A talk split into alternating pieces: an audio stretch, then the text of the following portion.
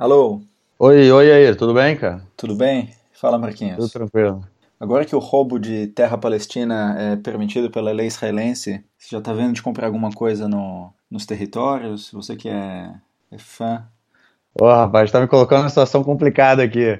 Mas, é, mas vamos lá. Realmente, ontem é, o parlamento israelense aprovou por 60 votos a 52 a chamada Lei Hokasdara, em hebraico. É, a tradução, vamos dizer que é a lei é, de regulamentação é, das colônias na Judéia e na Samária. Judéia e a Samária são, é, são os nomes bíblicos para a região que a gente hoje conhece como Cisjordânia. Né? Eram, era o território jordaniano até 67. Em 67, depois da Guerra dos Seis Dias, Israel ocupa esse território. E desde início da década de 70, Israel começa a construir assentamentos é, nesses territórios palestinos, né, na Judéia e na Samária. O objetivo principal dessa lei é legalizar os assentamentos, casas, né, que foram construídas é, em propriedade privada palestina. É, vamos, vamos, fazer uma recapitulação é, do que for, do, de como essa lei começa a caminhar. A primeira vez que essa lei entrou é, no cenário político israelense foi em 2012, há quase cinco anos atrás, quando o assentamento, né, o outpost, né, que é o posto avançado é, de Amona, que fica mais ou menos no nordeste de Ramala, fica perto de Ramala, norte assim. Em 2012, esse assentamento, Amona, recebeu uma ordem da Justiça, do, do Supremo Tribunal de Justiça israelense, para que ele fosse evacuado e demolido. É esse mesmo que foi evacuado essa semana? Exatamente, esse mesmo que foi evacuado essa semana. É, foi a primeira vez que a lei apareceu no cenário político, a lei depois foi engavetada porque ela tem problemas, ela se choca com a, com a legislação internacional, com as leis internacionais, e a gente fala disso daqui a pouquinho. Nesse, nesse, nesse processo, ele começou há, quase cinco anos atrás, depois ela voltou à tona mais ou menos no, em meados do ano passado, em outubro, setembro, é, setembro, outubro, ela começa a, a ser discutida novamente por Amona. A Mona foi destruída alguns anos atrás e foi reconstruída e sofreu e recebeu uma nova ordem da justiça israelense para ser demolido novamente. Então, essa lei surge novamente no cenário político israelense e, em novembro do ano passado, depois de uma discussão no gabinete executivo, né, no, no grupo de, de, do gabinete do, do, governo israelense sobre a lei, o primeiro-ministro Netanyahu, ele, na verdade, era contra a apresentação da lei, porque ele sabia que a lei é, sofreria é, na mão do. Quando a lei chegasse ao Supremo Tribunal de Justiça, ela teria grandes chances de ser paralisada, né, de não, não avançar, de não se tornar lei. Então, o secretariado do, do Netanyahu aprova isso e a lei vai para o parlamento israelense e passa em primeira instância. Ela é votada e é aprovada em primeira instância. Ela precisa ser, ela precisa passar por três instâncias. Quando foi a primeira? Foi em novembro do ano passado. É importante a gente levar, levar em consideração também que foi pouquíssimas semanas antes da adoção do Conselho de Segurança da ONU da última resolução sobre os assentamentos. Tá? Na minha opinião, um dos motivos que o Obama não, não optou por se abster no Conselho de Segurança, fazendo com que a, a resolução fosse aprovada, é essa lei da regulamentação do, dos, da, do, das terras né, privadas. O que o governo Netanyahu fez, segurou a lei, não, não mandou, não continuou para a aprovação da lei, esperou.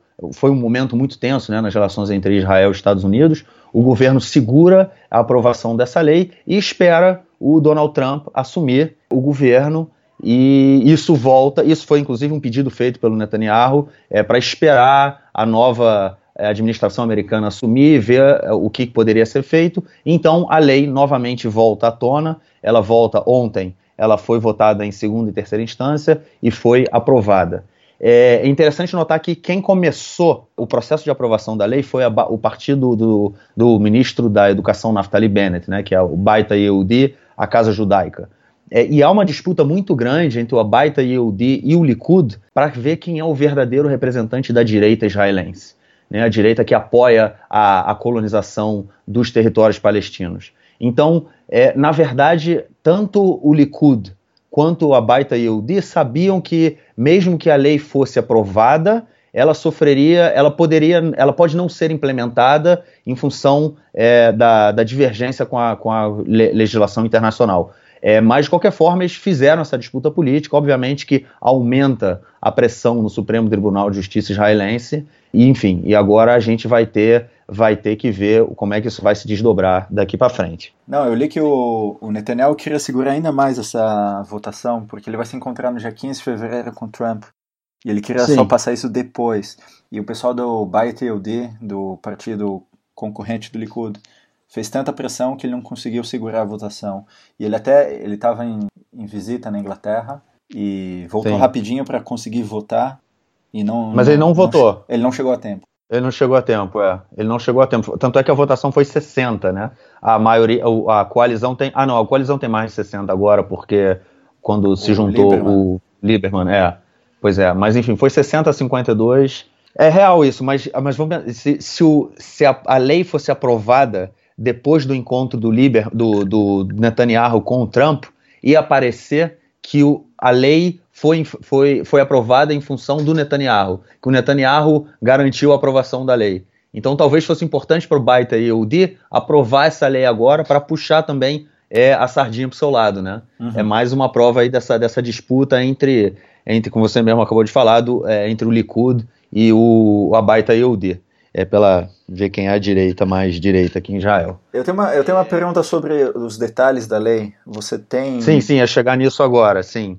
Por que, que essa lei é considerada é, ilegal? Antes de mais nada, o próprio advogado-geral do, do governo israelense, né, é, ele é chamado Avichai Mandelblit, ele, logo após que o gabinete aprovou a lei, né, que a lei chegou ao Congresso, ao parlamento é, israelense em novembro do ano passado, o Avichai Mandelblit disse que ele não tem como defender a lei é, no Supremo Tribunal de Justiça, que a lei vai de encontro às leis internacionais que definem como crime de guerra a ocupação civil em territórios conquistados em guerra. Ou seja, a potência ocupante ela, ela só pode expropriar terras privadas se for para fins militares, ok? O que essa lei prevê é que o, a lei, é, a lei da, a, da regulamentação, ela prevê que o governo israelense também exproprie áreas, é, exproprie é, propriedades privadas para fins civis, não fins militares, né? O tribunal, o tribunal de direito internacional, ele é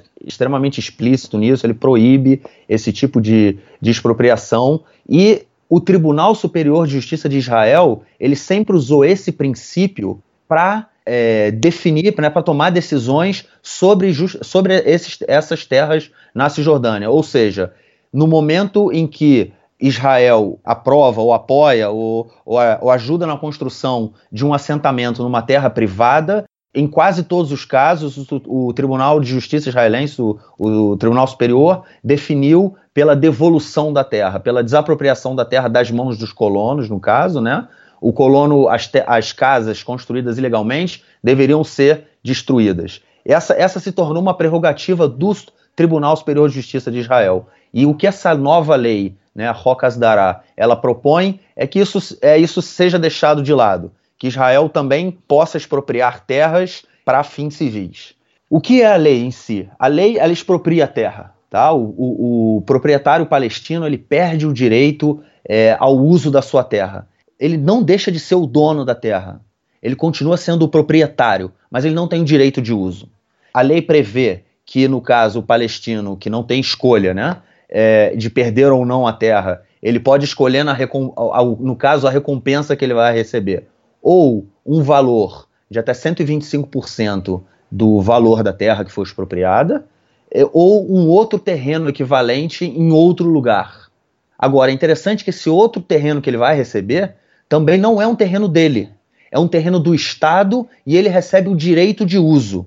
Ou seja, ele perde o direito de uso do terreno original, ele ganha o direito de uso de um segundo terreno que foi oferecido pelo Estado, ele não ganha o direito de propriedade do terreno oferecido pelo Estado e praticamente perde o direito de propriedade do terreno do primeiro do terreno original dele, né? Que foi então construído o assentamento. É, ele nunca vai voltar a ver o terreno em que ele o terreno que era dele é de direito e tanto é que porque um dos pontos é que a lei também é, define é que é, a lei ela é válida, a expropriação da terra é válida até que seja tomada uma decisão política sobre os territórios ocupados. Ou seja, até nunca. que seja feita, nunca. Ou, se, ou caso seja feita, né, com certeza o palestino não vai reaver aquele território, aquele, aquele pedaço de terra que foi expropriado dele. Por exemplo, a gente tem um assentamento que é o assentamento ao lado do Diamona, do assentamento de Amona que foi destruído semana passada.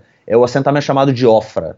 É, Ofra tem nove casas, oito casas, desculpa, que foram construídas em propriedade privada palestina. E tem uma decisão do Supremo Tribunal para que essas casas sejam destruídas. Com a aprovação ou não dessa lei, caso o, o, o Supremo Tribunal aprove essa lei, o que, o que a gente espera que não, não aconteça, e mesmo que, que, que não essa lei não seja, não seja aprovada pelo, pelo Supremo, o palestino perde o direito, ele não vai ter acesso àquela terra novamente.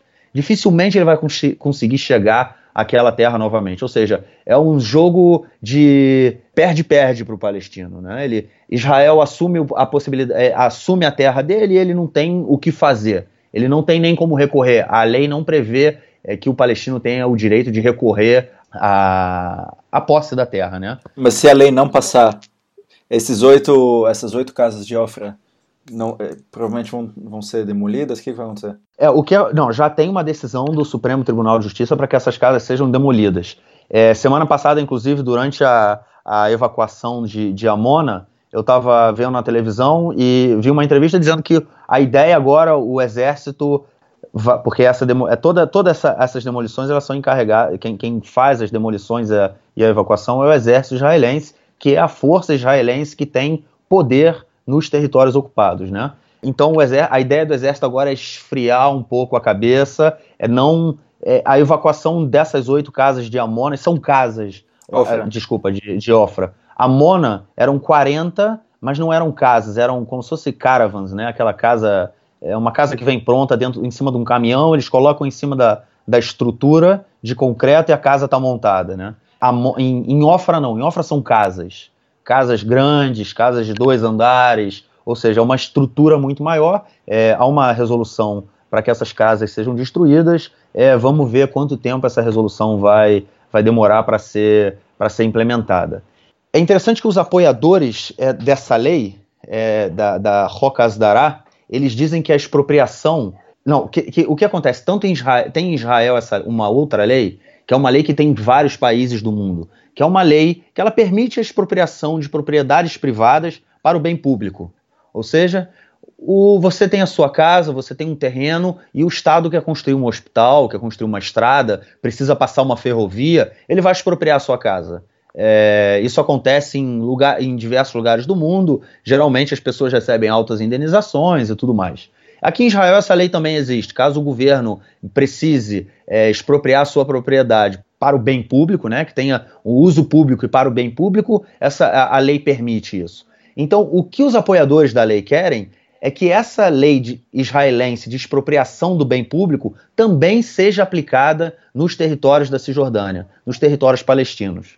Tá? Aí a gente tem um outro nível de discussão, que é a discussão no seguinte sentido: o governo de Israel, o parlamento israelense, passa a interferir e legislar diretamente na vida do povo palestino no território ocupado. Ah, esse é o argumento do Dan Meredor.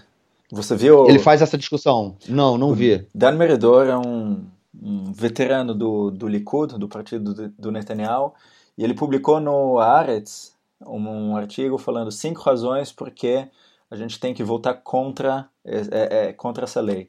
E uhum. exatamente esse é um dos argumentos dele, que a lei civil de Israel não vale nos territórios. E, se é, Sim, e essa, exatamente. E essa é uma lei civil. Então, se a gente está passando uma lei civil que vale sobre terrenos dos territórios, o, o que, que isso significa? Que a gente vai estar tá assumindo... Anexou. A gente, a gente, a, a gente está assumindo que é, não é uma ocupação militar, é, também é civil, e que os civis palestinos não têm direitos, ou têm menos. Exatamente. E por, e por isso que ele mesmo, como um, um, líder do Likud, é contra, ou foi contra essa lei. É, é interessante que é, é uma voz dissonante dentro do Likud, né?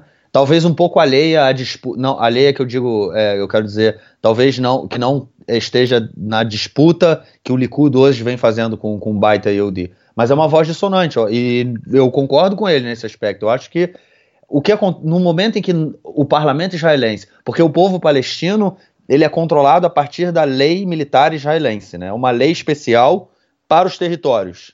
Eles não, não, não vivem sob a mesma lei que nós israelenses. No momento em que o parlamento israelense começa a legislar sobre a vida palestina, conforme você falou, a questão civil, a gente praticamente anexa os territórios. Né? A gente tornou é, o, povo, a, o povo palestino passa a ser também legislado por israelenses, não tem direito a voto, não tem direito a voz, né? ou seja, é, realmente a, a tal a democracia israelense ela começa a, a cada vez mais caminhar por um, área mais e mais e mais cinza, né? Esse é o significado que é o significado mais amplo da lei, que não é a gente não está falando de oito casas em Ofra e 40 casas em Amona, a gente está falando do que significa a, a ocupação significa dos territórios. Sim, tem to absolutamente toda a razão, toda a razão. Eu concordo plenamente com isso. É interessante essa a defesa dos colonos, na minha opinião, é, chega até a ser é cínico, na minha opinião, né? Porque co como é que eles fazem a defesa? Eles presumem que os colonos são inocentes, que os colonos eles foram tanto para os postos avançados como para os assentamentos com o apoio do governo. É verdade isso? É. Para o colono construir o seu posto avançado, o seu assentamento, ele recebe o apoio do governo ele recebe infraestrutura, a luz vai chegar em algum momento, a água vai chegar em algum momento. Então ele recebe uma infraestrutura do governo, o governo sabe o que está acontecendo. Bom, eles é têm real. a defesa do exército o tempo todo. Eles têm a defesa do exército, obviamente, tem toda razão. E faz parte da estrutura, né? E aí o que, a, a mesmo assim a discussão que eles fazem é que eles são inocentes, que eles não sabiam é, não, não estavam, é, não sabiam no momento em que eles foram para o assentamento de que eles estavam cometendo um crime, de que eles estavam entrando em terra palestina privada. É, esse discurso, para mim, é, esse argumento né, é, um, é extremamente complicado. Né? A, a ocupação é, dessa, no caso de, vamos dizer assim, no caso de Amona e no caso de Ofra, e os casos, os assentamentos mais recentes, né? Os assentamentos que são construídos mais recentemente são, a, a, é ideológico, né? É uma questão ideológica. É óbvio que a gente tem assentamentos em que é, boa parte da população foi morar porque era muito mais barato, porque tinha subsídio do governo. Tem um assentamento, um dos maiores assentamentos que tem, chamado Malé do Mima, aqui a, a 20 quilômetros aqui de Jerusalém, 15 quilômetros de Jerusalém. É um assentamento da década de 70. As pessoas que moravam em Jerusalém foram para Malé do Mima porque 15 quilômetros, uma excelente estrada, ele chega lá em 15 minutinhos ele, é, é, na casa dele, ele comprou uma casa muito maior do que ele compraria aqui em Jerusalém, por um preço muito mais baixo. Ou seja, você tinha incentivos para ir. Agora, a colonização hoje israelense é uma colonização ideológica. Nenhum colono desse, é, eu não acho que ele pode dizer que ele que ele está indo lá, ele não sabia que ele estava cometendo um crime, que ele não sabia que era terra palestina, até porque a gente tem organizações israelenses como o Paz Agora, né, o Shalom Arshav, como o Betselem, ou como uma outra organização chamada Yeshdin, que é, né, é, tem, é, tem lei, né, vamos dizer assim. São organizações israelenses que defendem os direitos, é, ajudam a defender os direitos dos palestinos. No caso, o Yeshdin é uma organização israelense que ajuda o palestino a entrar com processo no Supremo Tribunal de Justiça, quando a terra dele é expropriada. O Shalom Arshav, o que é o Paz Agora, também há anos faz uma série de campanhas contra a construção de assentamentos e falando do risco que representa para a sociedade israelense a construção dos assentamentos. Então, o colono vir e falar que não, ele não tinha ideia, ele tá fazendo, fez isso de, de um coração, é, como chama, é inocente, né? É, Tom Lev, que então isso não é uma coisa, ele não pode ser punido por isso. E aí, quando fala que ele não pode ser punido por isso, o que, que eles fazem? eles tiram completamente do colono a responsabilidade de ter ido para o assentamento. Eles colocam a responsabilidade somente no governo israelense. Entendeu? O governo é o culpado por, pelo colono ter ido para o assentamento. Então, qual é o argumento, que os, qual é a discussão que os colonos fazem? Que eles foram para lá de bom com bom coração, né, tipo inocentemente. O culpado é o governo então, por isso, o governo não pode exigir dos colonos que eles saiam de suas casas. O governo não tem o direito de impor aos colonos a decisão do Supremo Tribunal de Justiça, porque afinal de contas, os colonos são vítimas. Eu acho, eu, eu vejo um ponto de razão nesse argumento que é o seguinte: é, eu não, eu não compro essa ideia de que ah, eles são inocentes, eles não sabiam em que terras eles estavam construindo. Por outro lado, a verdade é que eles chegaram lá com o apoio do governo. E acho que a questão central que eu vejo aqui é que essa lei fala sobre desapropriação de terras depois que a casa foi construída. Mas a grande pergunta é: por que, que deixa construir lá em primeiro lugar?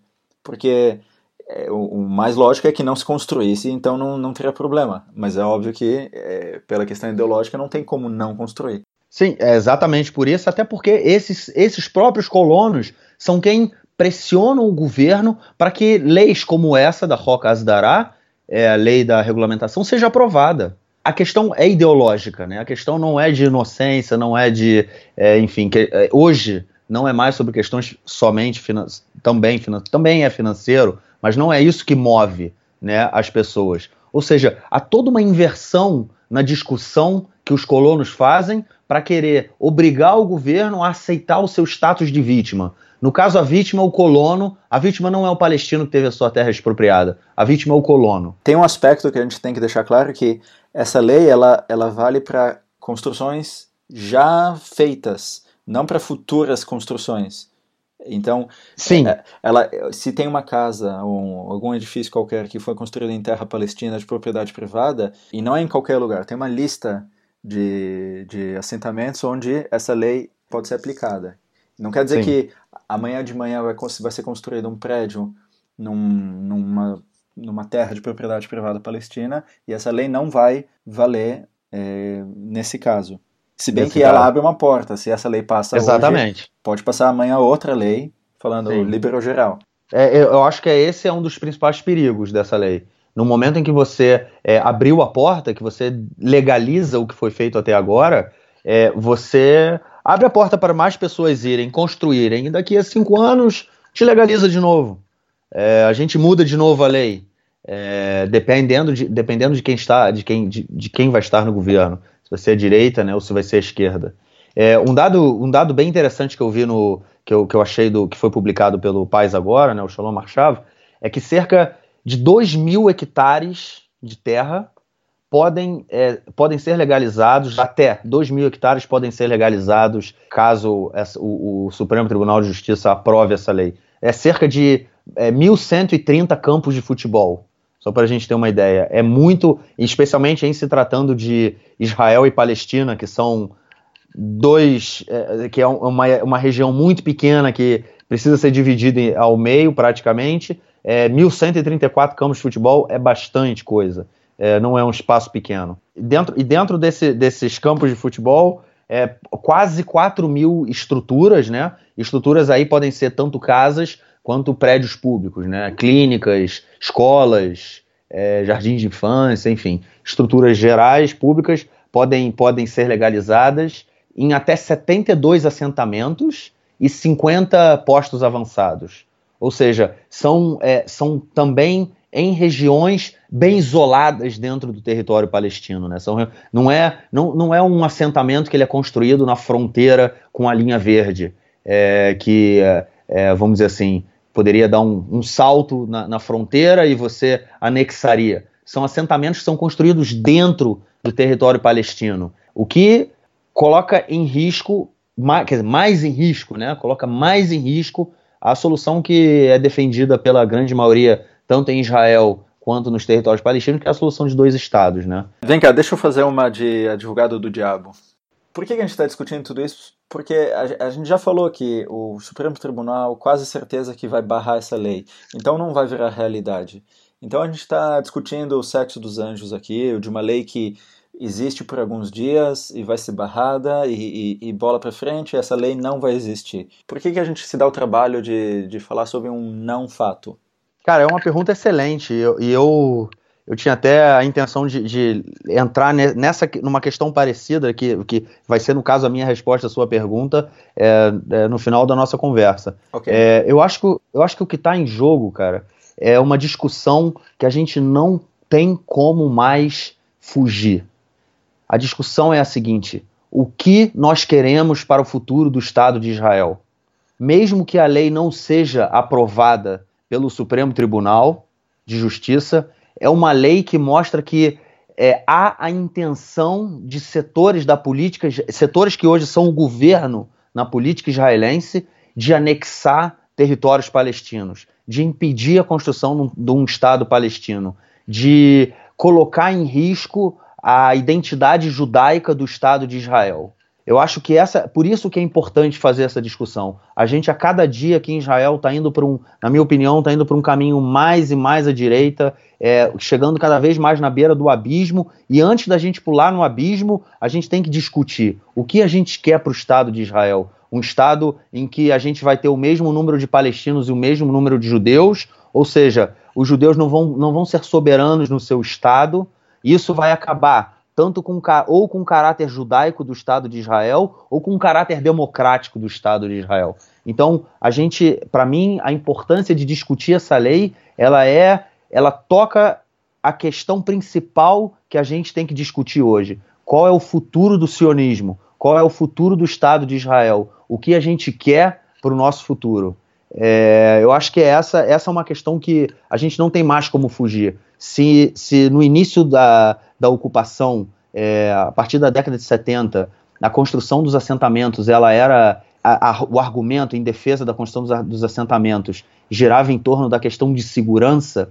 Hoje em dia ela deixou de ser segurança. Hoje em dia os assentamentos eles não, se, não são construídos porque visam garantir a segurança do Estado de Israel que está para cá da linha verde. Hoje o assentamento é uma empresa é uma empresa ideológica é uma, é uma empreitada ideológica que tem como objetivo construir um Estado de Israel do Rio Jordão ao Mar Mediterrâneo. Da mesma forma que nós falamos que os, é, os radicais palestinos, que muitos né, dizem que é a grande maioria na sociedade palestina, eles querem a construção da Palestina é, do rio ao mar, Hoje há setores na sociedade israelense, no governo israelense, que eles têm a mesma visão, o mesmo mapa na cabeça, só que com um nome diferente.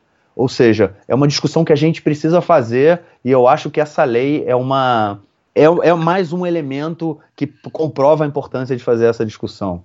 É bem interessante isso, porque esses próprios partidos dentro do governo que estão puxando para fazer isso, parte da história é uma briga interna de quem está competindo para sair mais. É, para ser o favorito. É, mais do, conservador. Mais conservador, para ser o, o favorito do, do público religioso nacional. Que, Sim.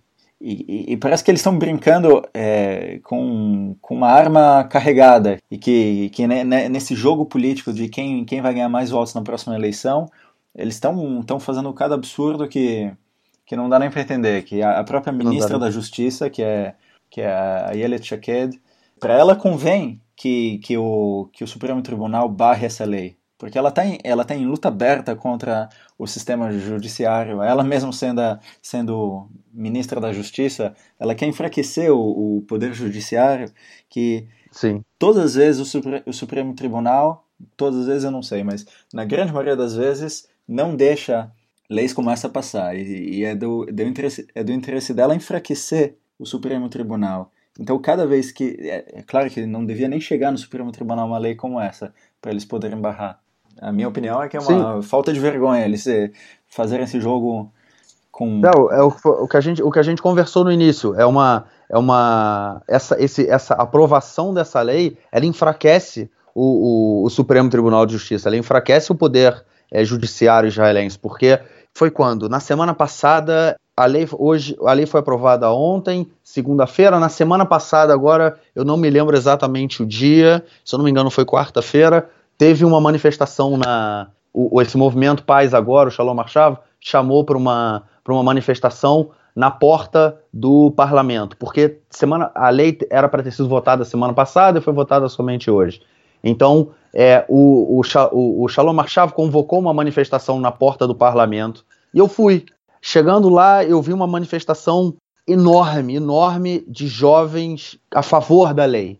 Né? E você e há um estereótipo do jovem que, que defende a lei, enfim, eu, eu, na hora que eu vi bandeiras de Israel, jovens é, em grande maioria de movimentos religiosos, colonos, grande maioria jovens de 15, 16 anos, é, que foram levados ao parlamento com ônibus dos das regiões administrativas onde os assentamentos ficam. Ou seja, Ou seja o meu imposto pagou para eles irem lá. Exatamente, exatamente. O seu imposto pagou para o colono ir no, no parlamento. Faltou o dia de aula porque era para ele estar no colégio. Ele não foi à aula, até porque muitos dos professores deles levaram eles para a manifestação. Então, você pagou para eles irem à manifestação a favor da lei que irregulariza o, as casas construídas em, em propriedade privada. E isso é assim, é cada dia que passa um, um, um problema maior, porque a gente, eu vi a, a e nessa manifestação tinham pessoas carregando faixas, é, é, o Supremo Tribunal é contra Israel, o Supremo Tribunal é contra o povo judeu, entendeu? Ou seja, são aquelas reações radicais que a gente costumava ver no período, é, em, em, no período pré-assassinato do Rabin, né? Há vinte e tantos anos atrás. Ou seja, a gente realmente vive um momento de, de radicalização, acho que não só em Israel, acho que no mundo inteiro, né? A gente vê isso. E tempos interessantes, eu acho que, acho que vem aí pela frente. Vamos esperar para ver se o Donald Trump vai realmente é, mudar a, a embaixada americana para Jerusalém, né? O que vai, é, de fato, reconhecer Jerusalém como a capital do Estado de Israel. Eu não acho que isso vai ter uma boa repercussão dentro da sociedade palestina, mas enfim. Eu, da, eu tava dando uma olhada no Facebook, todos esses grupos de Asbará, que uma rápida explicação, Asbará é a defesa de Israel, justificar as ações do, do Estado de Israel frente à, à população, digamos, se é no Brasil, frente à população brasileira em geral. Quando tem um atentado, eles com razão, eles publicam imediatamente e falam sobre terrorismo palestino e tudo isso, e eles são uma frente unida em favor é, do, do Estado de Israel. Mas quando tem uma lei como essa que passa, fica todo mundo em silêncio. E a minha pergunta é: se eles são uma é. frente unida a favor do Estado de Israel, cadê a frente unida pela decência, pela, pelo não roubo da terra privada de outro? E eu acho que, eu, eu, eu espero que quem está escutando a pois gente, é. deve ter bastante gente no, no Brasil que está escutando, que é esse momento da gente se importar com Israel Claro que quando tem um atentado em Jerusalém, um, em um caminhão atropela soldados, é obviamente é, é um momento de, de, de, se importar com Israel. Mas esse é um momento não menos importante, que a, o, o futuro o futuro está se desenrolando agora, quando tem uma, uma lei bizarra como essa que está sendo passada, e eu acho que é, o pessoal do Brasil que, que ama Israel e, e quer defender Israel tem que ter bem claro que não dá para ficar calado que, que é, é, é, é vergonhoso. É, e, e, eu não sei, eu tenho, eu tenho vergonha. É, eu acho, é, dá, dá um sentimento, dá um sentimento muito, muito de vergonha mesmo. Eu concordo, eu concordo com você. A ideia de que o Estado, o governo opta. Eu, não vou falar o Estado porque o sistema judiciário é parte do Estado e a gente tem a, a gente espera que o sistema judiciário barre a lei, né? Mas o governo de Israel ele é a favor do roubo de terras, porque é isso que é. Você não dá a possibilidade ao palestino de ter, a sua, de ter o seu território. Você simplesmente expropria a terra dele, oferece uma compensação que não é que ele não vai querer, até porque a, a, discussão nacional aqui é tão grande, então não importa, o palestino vai querer a terra dele ali. Eu concordo com você, cara. É um. É um dá, dá, um, dá um sentimento muito. Realmente de. de, de é, é, difícil, é difícil explicar. Porque. É eu, eu vou adiantar uma, uma crítica que ela certamente vai vir aqui. Você não acha que a gente está fazendo dano da gente conversar isso abertamente num podcast que qualquer um pode escutar? A gente está dando arma para o inimigo e toda essa velha história? O que, que, você acha disso? Eu acho que, é, cara, eu acho que é o seguinte, essa, essa é, uma, é uma discussão que ela acontece o tempo todo, né? É, desde que eu comecei a escrever, é, antes ainda eu, quando eu tinha um blog, antes de começar a fazer parte do Conexão, antes de abandonar o, blog e entrar para o Conexão, é, eu já, já recebia críticas e, obviamente, eu me lembro que o, o, o primeiro ou segundo texto que eu escrevi para Conexão, que ainda foi um texto como convidado, é, eu escrevi um texto chamado A Ocupação Não É Sionista, e, e um outro texto também sobre boicote, sobre uma discussão sobre o boicote a Israel. Eu fui chamado de tudo que tinha que ser chamado, né? Aquela coisa, você dá arma para os inimigos. Agora, a discussão é a seguinte: é, é, é, a mesma discussão que a gente faz sobre a, ser a favor ou contra de Israel. É, eu acho que uma pessoa que defende uma lei como essa, ela é contra Israel, na minha opinião. Entendeu? Eu acho que ser a favor de Israel é defender a democracia em Israel, defender o fim da ocupação, defender a independência do povo, de Israel, do povo judeu, defender, defender a independência do povo palestino. Uma coisa que eu sempre penso, sobre, quando eu, penso sobre o meu sionismo, por que, que eu sou sionismo, sionista, é porque eu acredito que o sionismo é um movimento que defende a autodeterminação do povo judeu em seu próprio território, ou seja, a busca independente pela liberdade. E eu, como sionista, não posso defender isso somente para o povo judeu. Porque se eu defendo isso somente para o povo judeu, eu não sou sionista, eu sou fascista.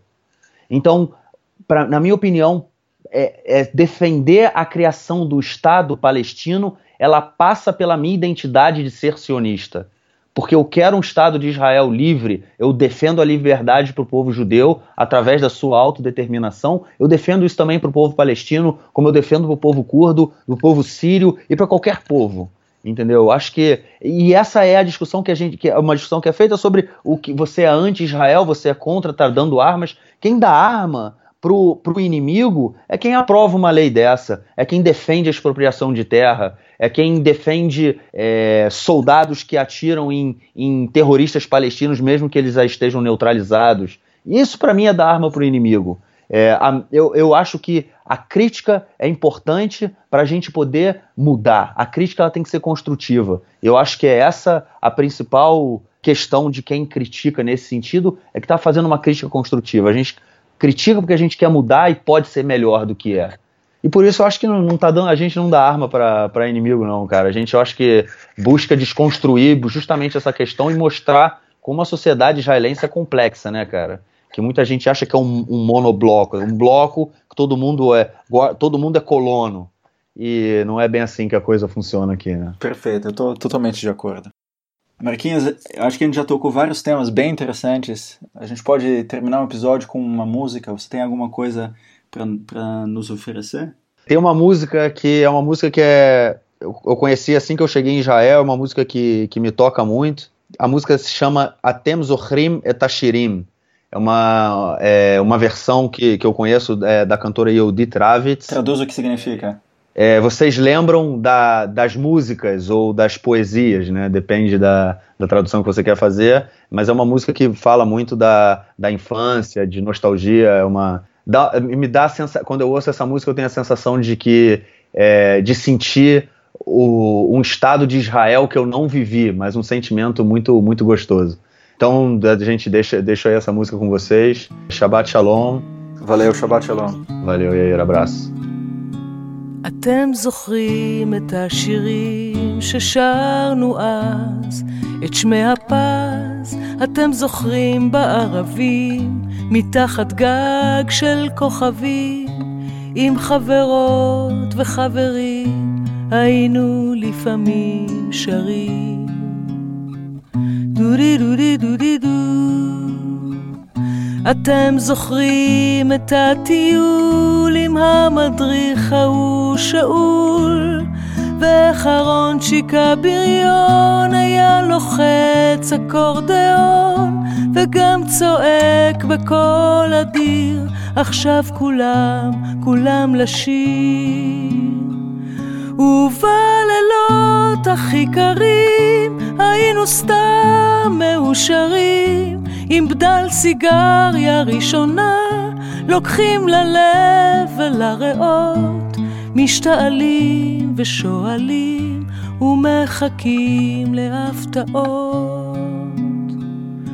ביום שישי על הגדר עם הידיים בכיסים, ואליהו השמן אומר מילים נורא גסים, אבל בחושך לא ראו איך שהסמקנו וגם הוא.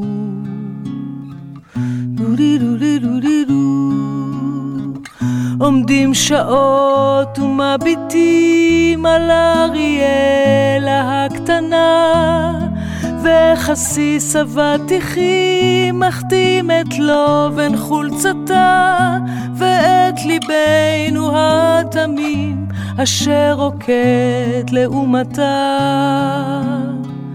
אתם זוכרים את השדות, הנרקיסים בשבתות, הכל עבר כל כך מהר, וקצת קשה להיזכר, איך פעם זה היה פשוט לשיר, לחיות ולא למות.